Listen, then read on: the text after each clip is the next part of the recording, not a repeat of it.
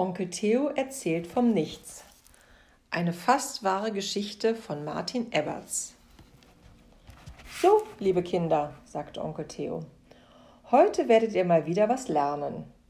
Die Kinder setzten sich auf Onkel Theos grünes Sofa und spitzten die Ohren.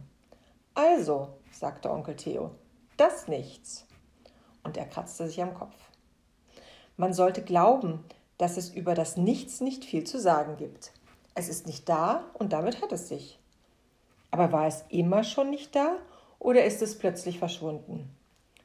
Früher muss es das Nichts gegeben haben. So viel ist sicher. Vor rund 20 Jahren hat jedenfalls ein Mann in irgendeinem dicken alten Märchenbuch folgenden Satz gelesen. Nichts ist schwerer als Blei.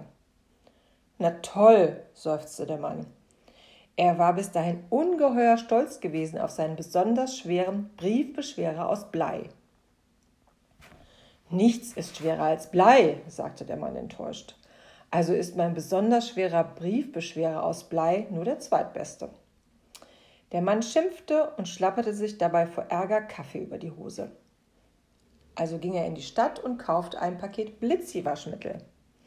Auf dem Heimweg las er die Aufschrift auf der Verpackung. Nichts wäscht besser als Blitzi. Ist ja nicht zu fassen, sagte der Mann. Nichts wäscht besser als Blitzi. Wenn ich das vorher gewusst hätte. Jetzt habe ich mir ausgerechnet ein riesiges Paket Blitzi gekauft. Und tatsächlich ging der Fleck mit Blitzi nicht raus. Der Mann brachte die Hose in die Reinigung. Er zeigte der Frau von der Reinigung den Kaffeefleck, aber die schüttelte nur den Kopf und sagte den Fleck kriegen Sie mit nichts raus.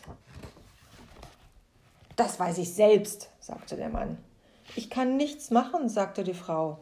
Ja, bitte, rief der Mann, tun Sie das. Machen Sie nichts, ich brauche nichts. Die Frau von der Reinigung sah den Mann nur stumm an, mit großen Augen und offenem Mund. Sie hatte wohl bloß angegeben. Helfen konnte sie ihm jedenfalls nicht.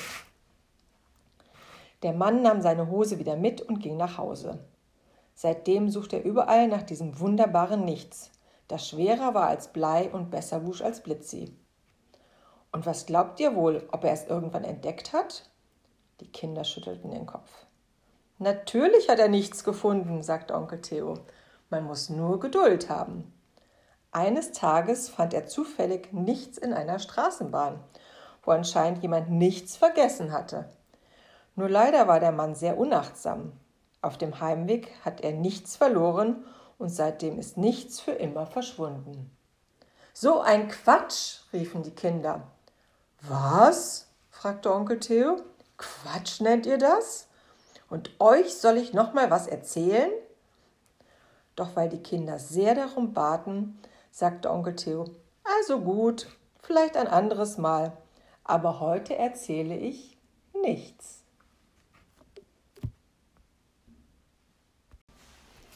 Onkel Theo erzählt vom Esel.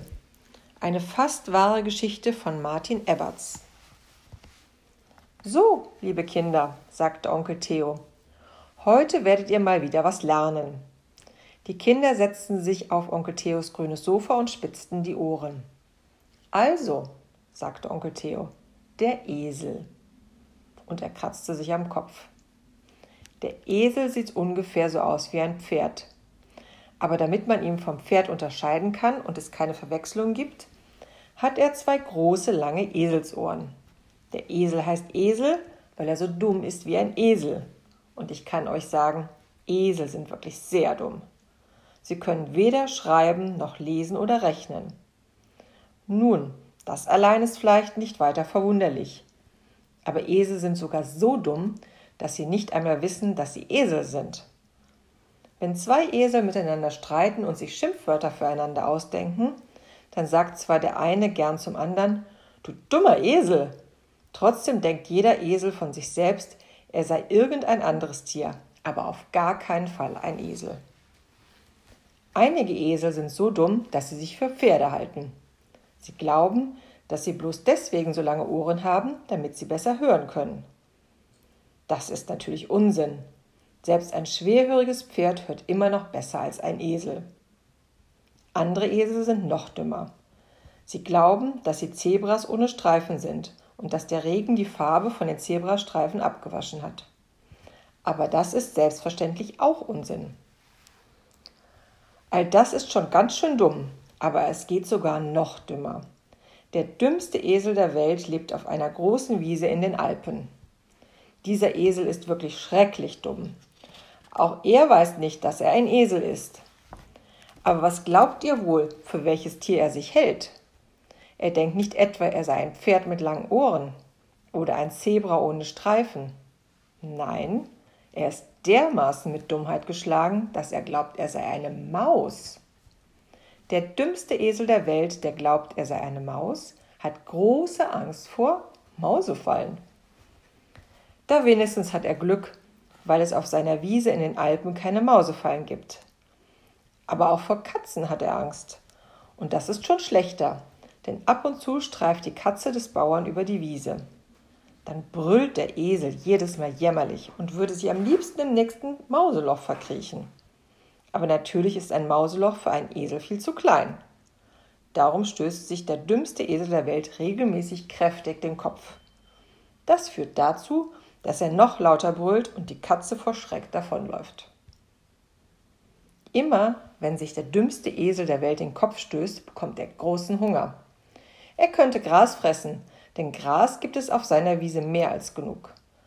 Aber weil er glaubt, er sei eine Maus, frisst er am liebsten Käse und Gras findet er ganz grässlich. Wisst ihr, warum der dümmste Esel der Welt trotzdem nicht verhungert? Die Kinder schüttelten den Kopf. Ganz einfach, sagte Onkel Theo. Zum Glück ist der dumme Esel so dumm, dass er das Gras auf der Wiese für Käse hält. Den ganzen Tag frisst er Gras und glaubt dabei, es sei Käse. So dumm ist der dümmste Esel der Welt. So ein Quatsch, rufen die Kinder. Was? fragte Onkel Theo. Quatsch nennt ihr das? Und euch soll ich noch mal was erzählen? Doch weil die Kinder sehr darum baten, sagte Onkel Theo. Also gut, vielleicht ein anderes Mal. Aber für heute ist Schluss.